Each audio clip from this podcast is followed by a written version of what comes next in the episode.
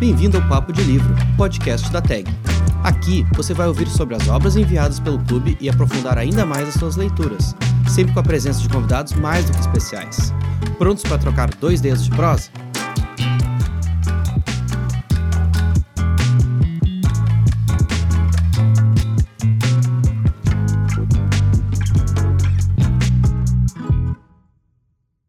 Oi, gente! Eu sou Rafaela Pechansky, publisher da TAG, e tô aqui para conversar com vocês sobre o livro de junho da Tag Inéditos, Somos Todos Adultos Aqui. Esse livro que a gente fez em parceria com a HarperCollins e que é de uma autora sensacional, a Emma Straub. Ela é norte-americana, tem outros dois livros publicados no Brasil, que eu recomendo demais, O Amantes Modernos e Os Veranistas, e ela tem uma livraria independente chamada Books for Magic no Brooklyn. Enfim, muito cool. Vale a pena ficar de olho nos próximos livros dela. Em Somos Todos Adultos Aqui, ela conta a história da senhora Astrid Strick. O livro começa quando ela chega para a família, com a notícia de que ela tem uma namorada, depois de muitos anos vivendo como viúva. A história vai seguir as reações e as trajetórias dos outros personagens, os três filhos da Astrid, que, como o título já diz, são adultos, mas nem sempre se portam como tal. Em Somos Todos Adultos Aqui, ela conta a história da senhora Astrid Strick. O livro começa quando ela chega para a família, com a notícia de que ela tem uma namorada, depois de muitos anos vivendo como viúva.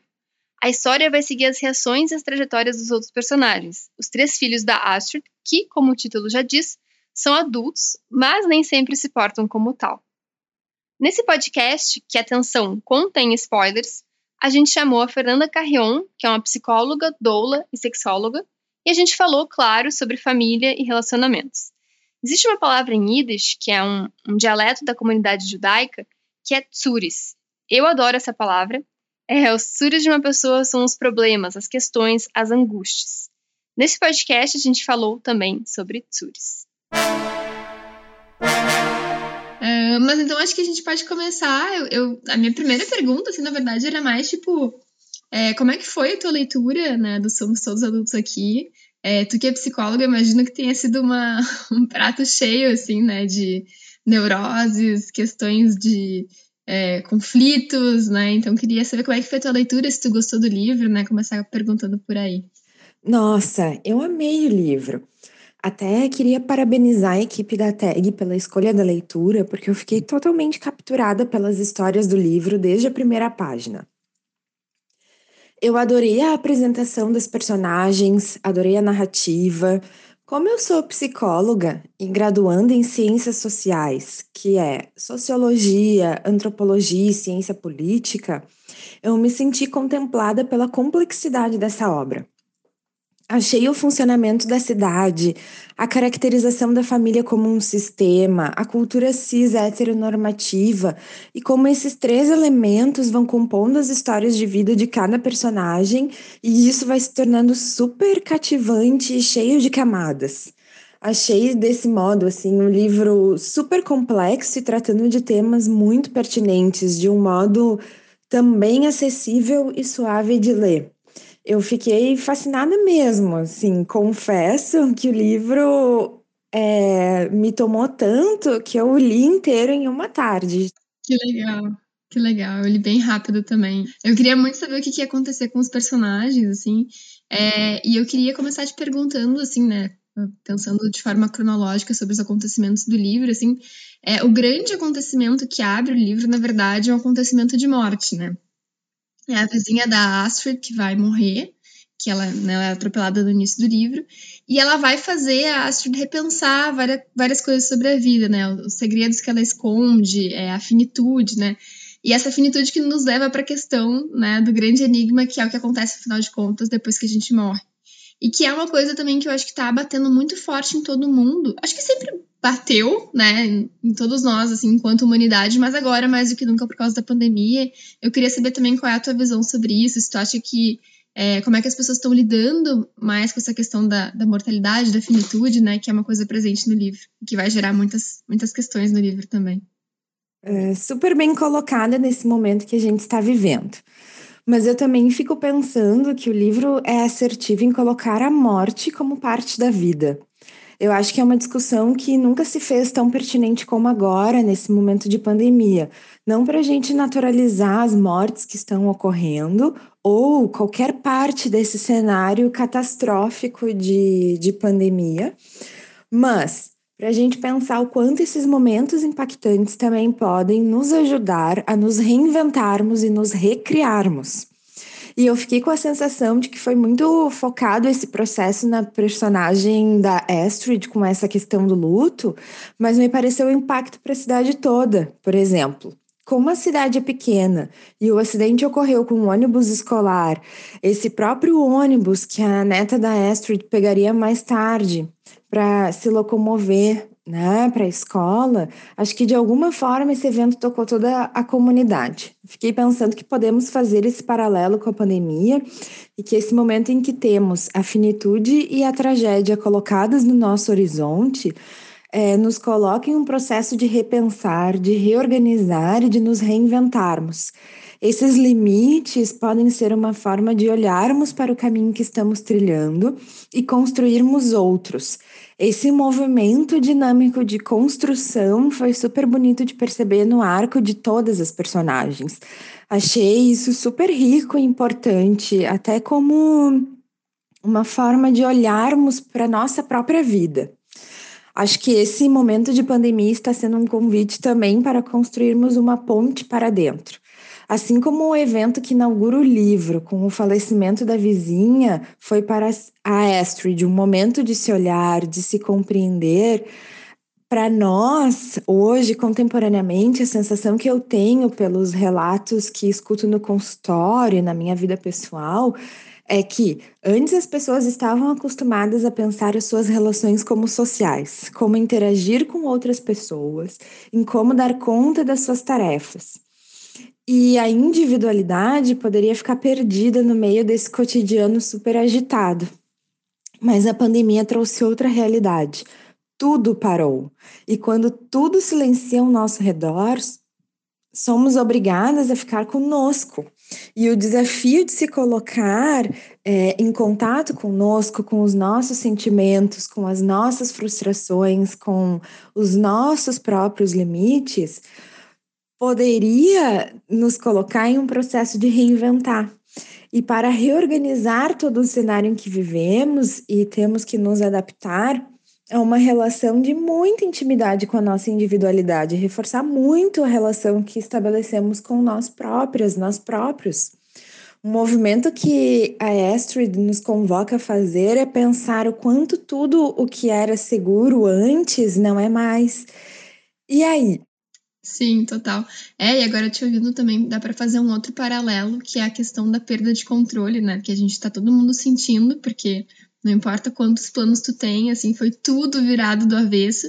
E isso acontece também com ela, né? Porque nesse momento em que ela, ela vivencia né, essa morte da vizinha, que nem era uma pessoa tão próxima dela, mas que vai mexer com coisas que aconteceram lá atrás, ela acho que se dá conta disso, assim, esse é o insight que ela tem, assim, de ah, eu não tô tão no controle quanto eu achei que eu era, né, tem a questão da finitude, e isso faz ela, então, é, ter esse momento que ela vai contar para os filhos, né, que afinal de contas ela tem uma namorada.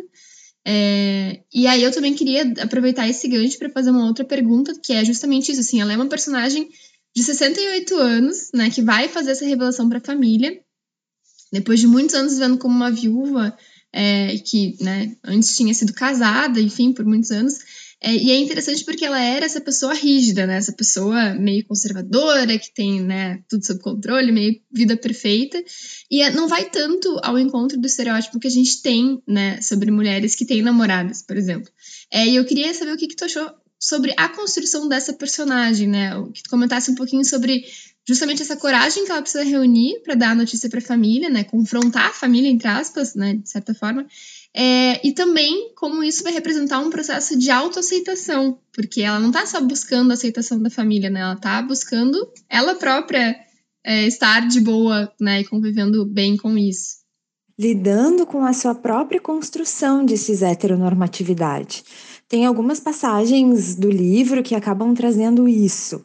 É, a Astrid se confrontando também com as suas construções culturais, se confrontando com os limites e tentando encontrar um lugar para ela mesma de um modo que possa existir e se sentir bem consigo mesma. Acho que esse movimento é super corajoso, mas ao mesmo tempo confuso. Fico pensando pela perspectiva de uma mulher hoje, com 68 anos, que tinha esse relacionamento estável com a sua companheira há algum tempo, a Bird, mas que também é, contemporaneamente, com 68 anos, poderia ter muita dificuldade de se olhar e de se pensar como bissexual ou lésbica.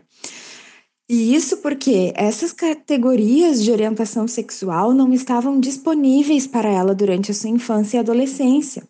E isso não ocorria porque não existiam pessoas LGBTQIA antes, mas porque não existia uma representatividade dessa comunidade.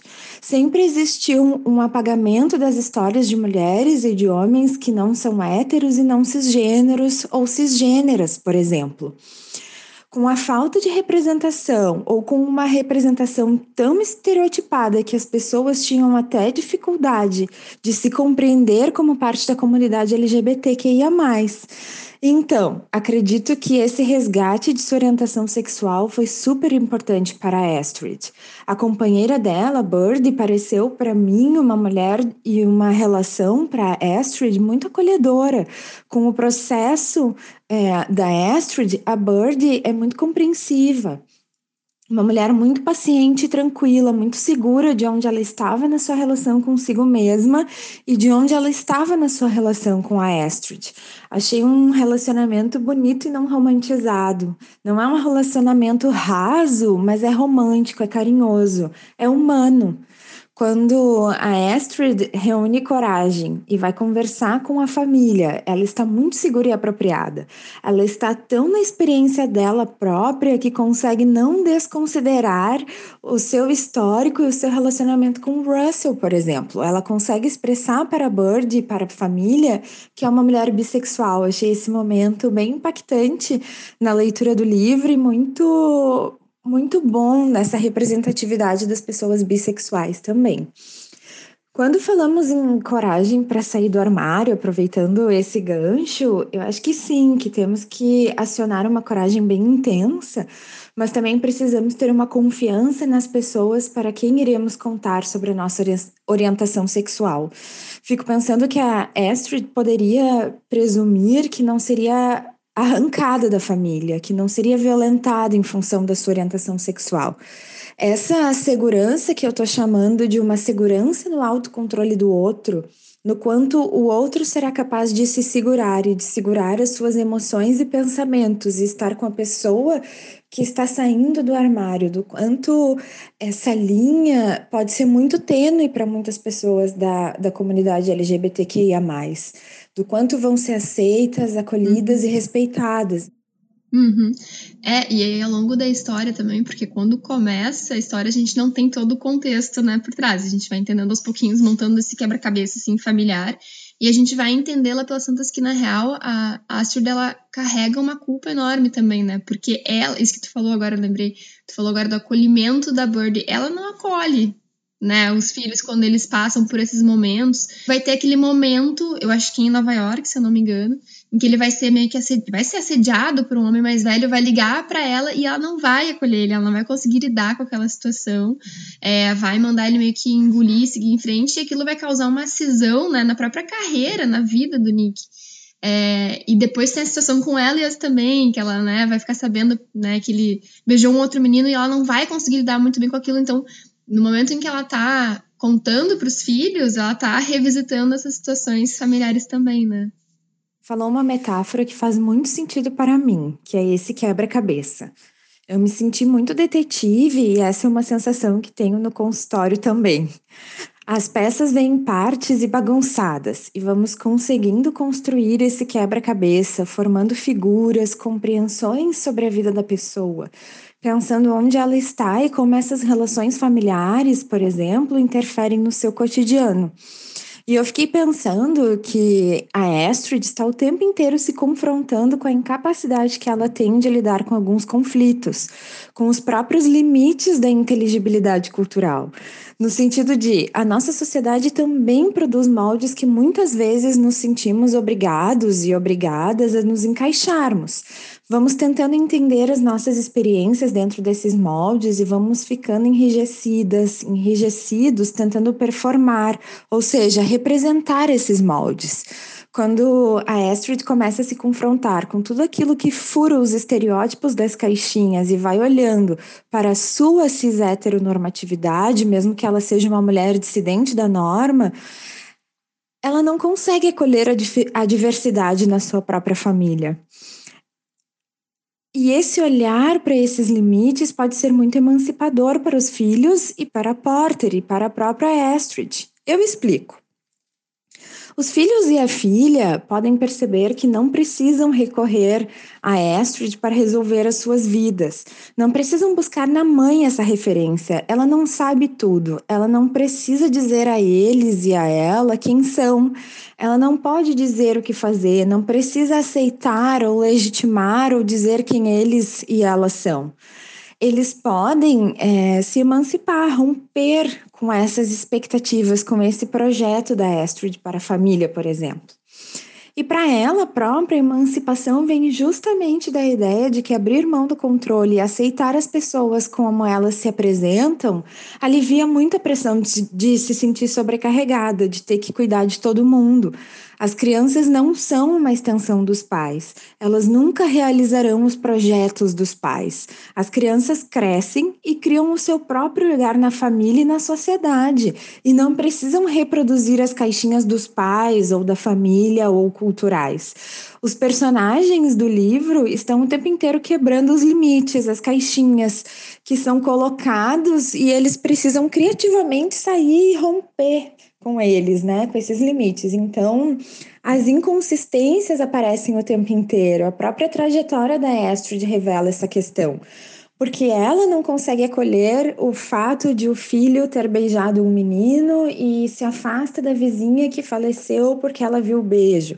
Mas tempos depois, a vizinha falece num acidente trágico e a Astrid já mantinha um relacionamento estável com a Bird nesse momento, na mesma comunidade em que a vizinha circula e guarda o seu segredo. Que conflito denso, complexo e ao mesmo tempo tão cotidiano e humano. Então, esse movimento de romper com a norma é bonito, mas é complexo, pois em vários momentos as personagens reproduzem e, e rompem com a norma. É, mas eu queria te perguntar, aproveitando o gancho, sobre essa questão é, dos filhos em relação a Astrid, porque eles, né, eles querem se emancipar, mas ao mesmo tempo eles querem a aprovação dela. Não é à toa que o Nick vai mandar é, a Cecília para morar com a mãe dele. É, não é à toa que a Porter vai ter toda aquela questão, né, para dar a notícia de que ela tá fazendo uma produção independente. É, o Elliot está um pouco afastado, mas ao mesmo tempo ele tem um pouco de medo quando a mãe vê os filhos fora de controle. Então, queria que tu comentasse um pouquinho sobre isso, né? E como é que é isso, é, tanto no livro quanto fora do livro, né? Essa coisa que a gente tem com os pais, de essa dualidade, essa ambivalência da gente querer a aprovação, mas também que a gente tenta quebrar um pouco, né? Cortar um pouco esse cordão. É um desafio fazer uma compreensão psicológica dessas personagens e dos eventos que aparecem, pois eles são muito complexos e densos mas eu sei do meu limite, que não tenho como dar conta de tudo. Então, eu vou dividir essa resposta em algumas partes e trazer algumas questões das dinâmicas da família que mais me chamaram a atenção. Acho que, como é um livro que aborda o arco de cada personagem ligado com a família, é interessante a gente reproduzir esse exercício aqui enquanto conversa, de perceber não só a cada pessoa, cada sujeito dessa família, mas essas interações e como essas interações também vão produzindo a individualidade de cada um. A Porter é uma personagem que me toca muito e que me representa.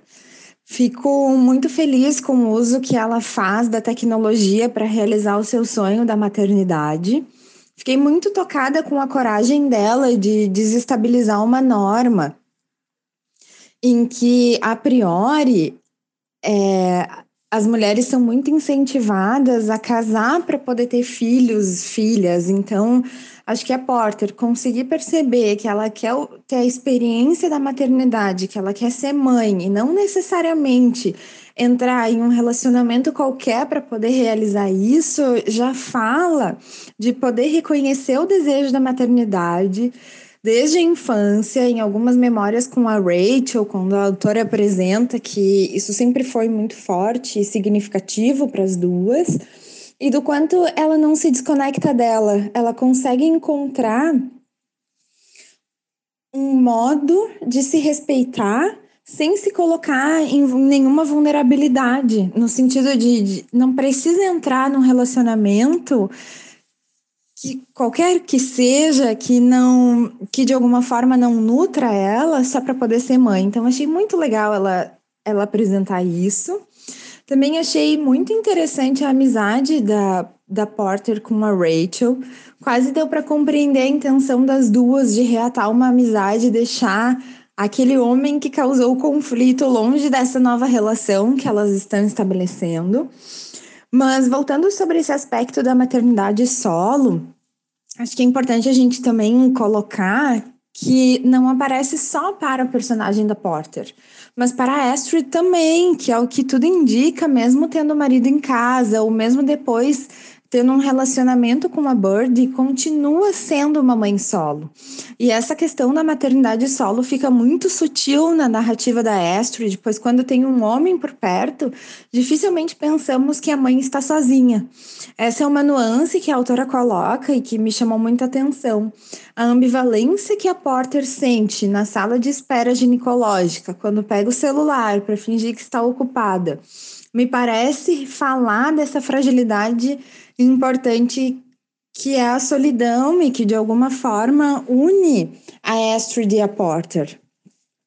Não há nada de errado em precisar de apoio, amparo ou companhia, mas nessa dinâmica de relações na família, não permite a Porter chegar e comunicar sua fragilidade. Ela precisa contar para a família da sua gravidez de um jeito decidido, forte, que vá convencer os outros a apoiarem.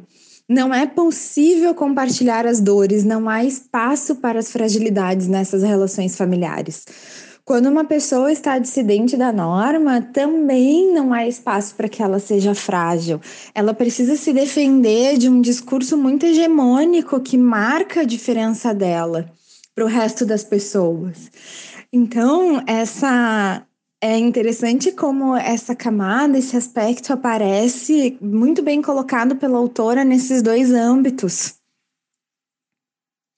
E do quanto todas, todos os membros familiares precisam esconder é, essas fragilidades, né? Todos eles fazem esse movimento e, de alguma forma, são super solitários e não há espaço e não há um, uma relação em que essas personagens consigam construir uma rede de apoio entre si e se fortificarem. Essa é uma família que a gente poderia dizer que é confluente ou simbiótica, no sentido de que não tem nenhum membro individuado suficiente para construir a sua vida, mas tem limites muito rígidos Uh, aqui na nossa cultura brasileira, o que ocorre com frequência é uma simbiose ou uma confluência em que o direito de se afastar é retirado dos membros familiares. Essa família com certeza não é brasileira, mas apresenta membros que não são emancipados da Astrid, que sempre tem a solução certa, na medida certa, para os problemas que são impossíveis para os seus filhos e a sua filha resolverem. E a autora é muito feliz em colocar como esse funcionamento da Astrid não emancipa os filhos e a filha. Não são relações de troca e de crescimento, mas uma relação em que a Astrid manda o que eles precisam fazer. Aproveitando esse gancho do controle, a gente pode pensar o quanto os gêmeos trazem uma discussão que todos os personagens apresentam de alguma forma, que é: Mãe, pai, eu não vou ser como tu queres.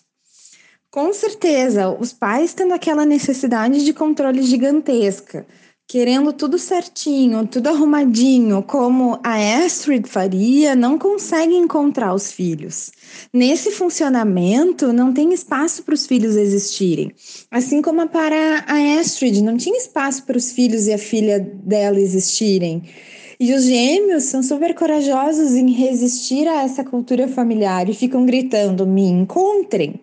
Famílias se adaptem ao nosso jeito de ser. Eles, de alguma forma, provocam que os pais saiam desse lugar idealizado de ser mãe e pai, que quebrem essa idealização de ser criança e os encontrem. Os encontrem nessa agitação, nessa desobediência, e criem flexibilidade. É, eu fiquei com a ideia de que essa família é tão rígida que não consegue se reorganizar para abrir espaço para a subjetividade dos gêmeos. E eles estão o tempo inteiro dizendo que não vão se adequar, que vão lutar para ter as suas subjetividades preservadas. Eu adorei esses personagens porque eles representam crianças muito reais. Esses personagens são muito ricos, não só para a trama do livro, mas para a gente também poder pensar nas dinâmicas familiares, né? Nesse sentido, no nosso processo de crescimento e desenvolvimento, é muito comum que as crianças percam essa ousadia de criar os seus próprios espaços na família por medo. E ainda tem o fato de que eles são dois, né? Então eles se unem e tu chega a ficar, enquanto tu tá lendo, até com um pouco de raiva, assim, por que, que vocês não se acalmam? Mas é claro que eles estão também, parece que reproduzindo muita dessa ansiedade que eles têm, né? O Elliot, o Elliot e a esposa por uma família perfeita, né? Que eles estão estão fugindo completamente disso, bem que tu falou, confrontando o tempo inteiro isso. É, e a outra pergunta que eu ia te fazer, é, daí partindo mais, já que a gente está falando dessa, digamos, próxima geração, né? Uh, a gente começou falando um pouco sobre se assumir e a autoaceitação. E o livro ele termina com essa personagem, que é a Robin, que vai revelar para a cidade inteira que ela é trans. E eu queria saber o que, que tu achou da trajetória dessa personagem no livro, né? Qual a importância de uma rede de apoio, porque nesse caso a Robin tinha a melhor amiga, que é a Cecília, é, os pais, mas a gente sabe, obviamente, que nem todo mundo tem essa sorte, né? Então queria que tu analisasse um pouquinho essa, essa personagem.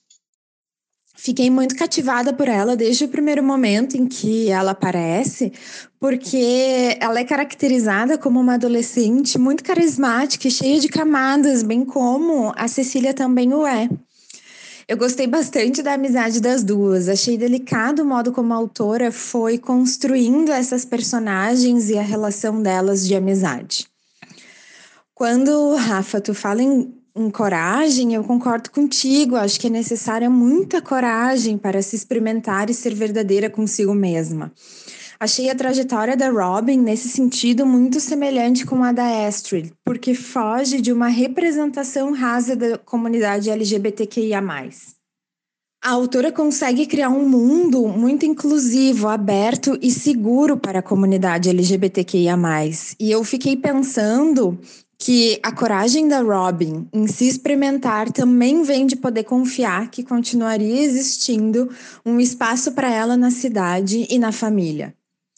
No meu caso, quando eu trabalho com pessoas LGBTQIA no consultório, eu sempre penso que o meu trabalho não vai se encerrar ali, mas pelo contrário, eu tenho que funcionar como um membro da rede de apoio, tanto para acolher como para ensinar e conseguir construir uma ponte com todas as pessoas que fazem parte da rede de apoio de quem está em terapia.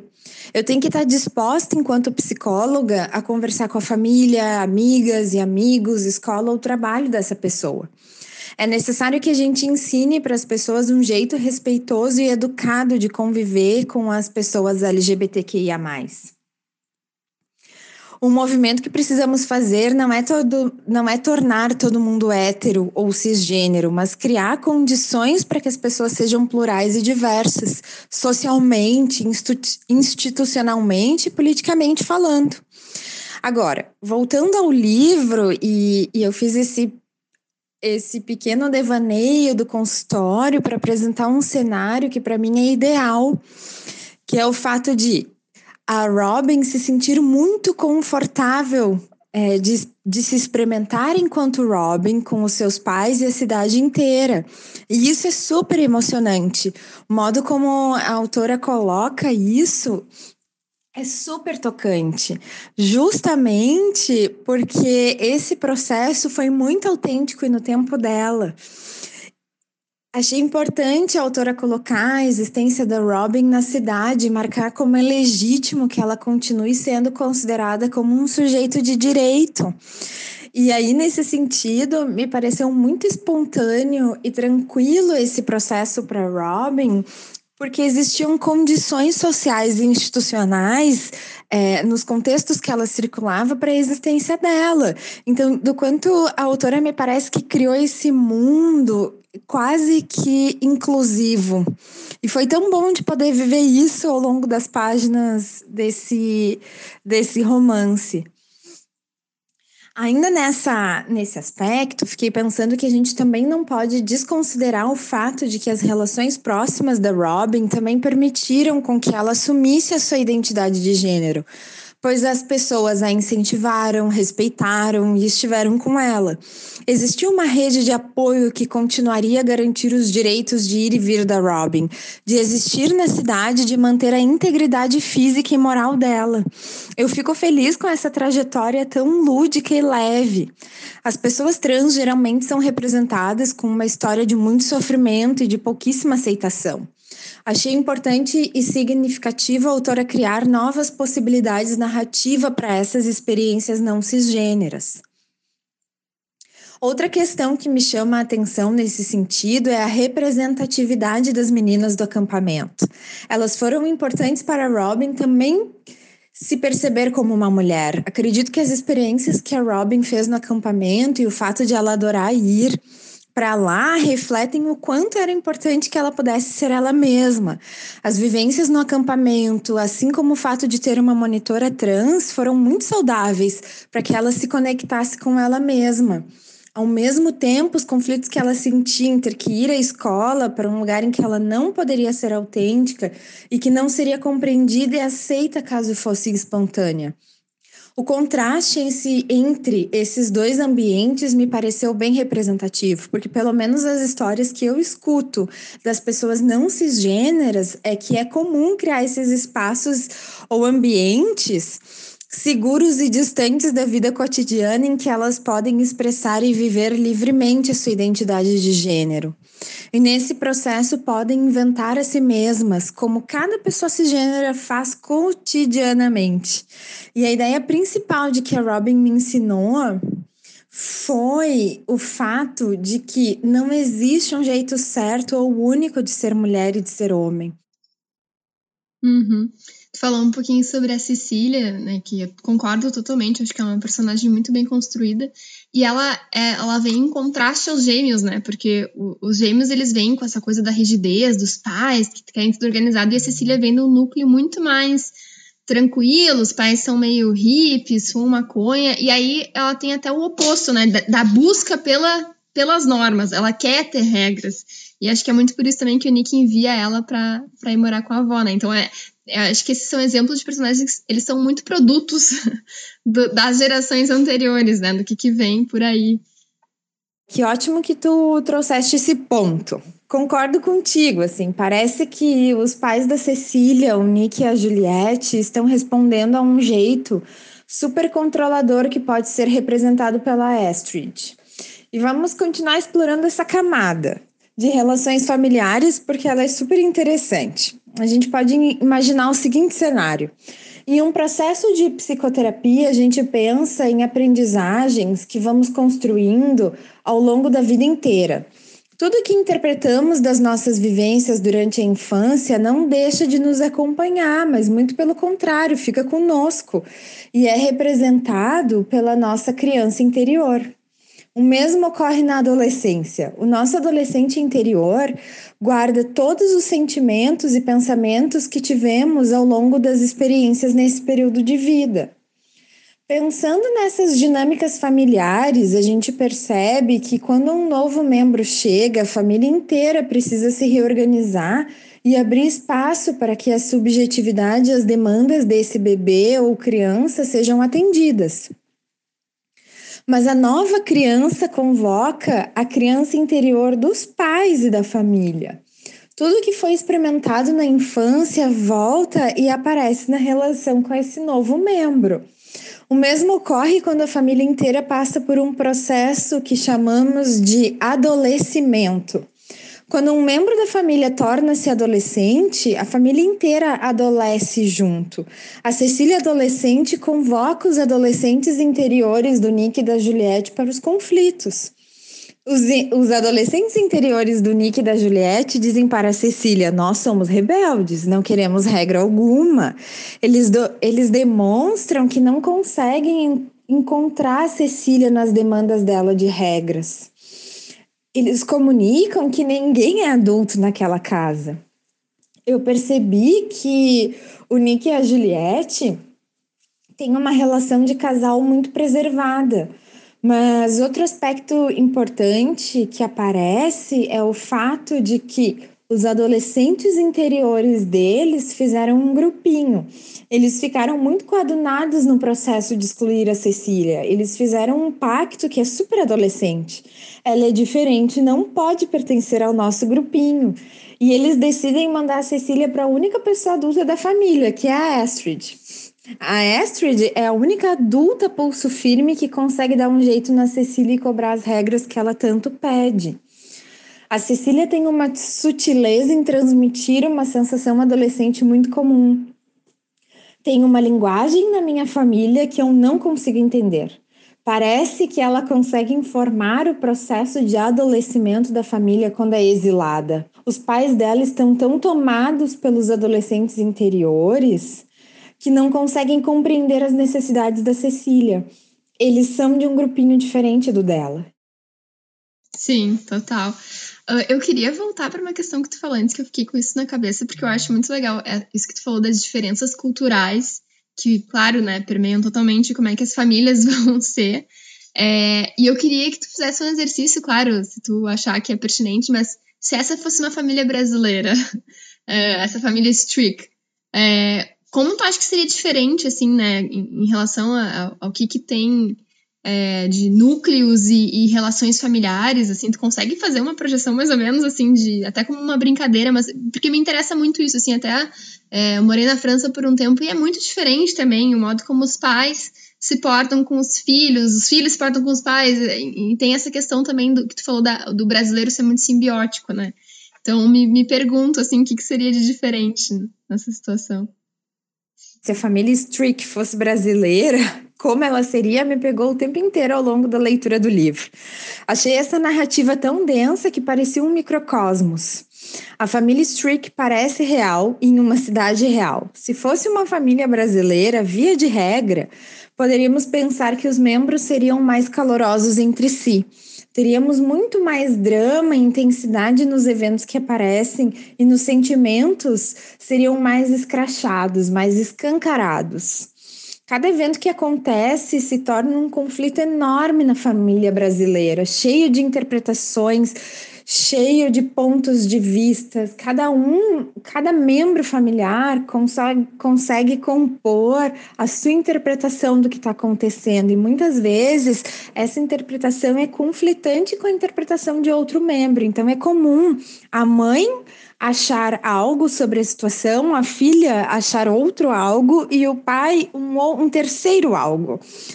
Então, cada evento que acontece se torna um conflito enorme, muito denso.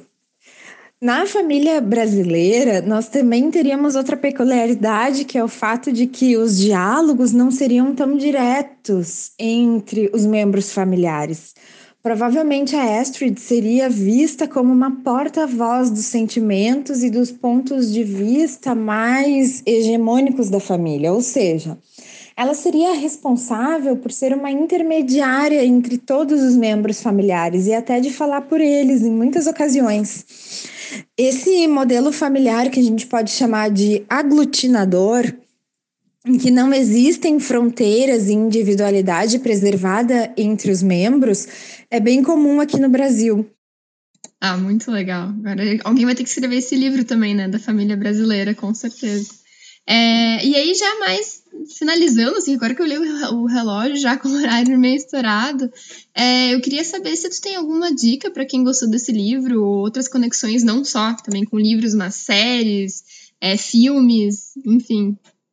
Então, primeiro eu vou começar falando temas importantes que foram abordados ao longo da narrativa do livro e que continuam trabalhando esses mesmos conflitos com uma linguagem bem semelhante. Sobre a representação da população LGBTQIA madura, eu gosto muito de uma série da Netflix que se chama Gracie and Frankie. A série apresenta diversos temas e conflitos que as pessoas maduras enfrentam. Tem personagens de homens gays maduros que é bem raro de encontrar. A série também resgata relações, assim como a Porter e a Rachel fizeram.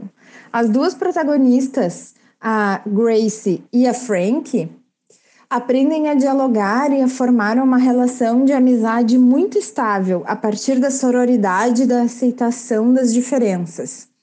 Assim como as outras produções, a série tem as suas questões problemáticas, mas ela aborda de um jeito bem corajoso a sexualidade de pessoas maduras e a força das mulheres em construir o seu espaço na sociedade.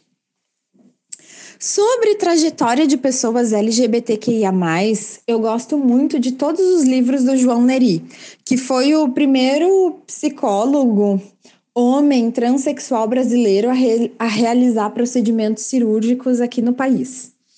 Ele, ele faleceu de câncer e foi uma perda muito triste para toda a comunidade LGBTQIA. Ele com certeza merece mais espaço do que recebeu em vida. Ele tem um livro maravilhoso que transformou a minha vida enquanto psicóloga e pessoa, que é o A Viagem Solitária.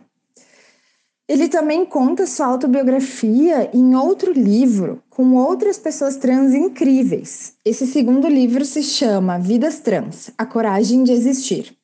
Esse livro é incrível.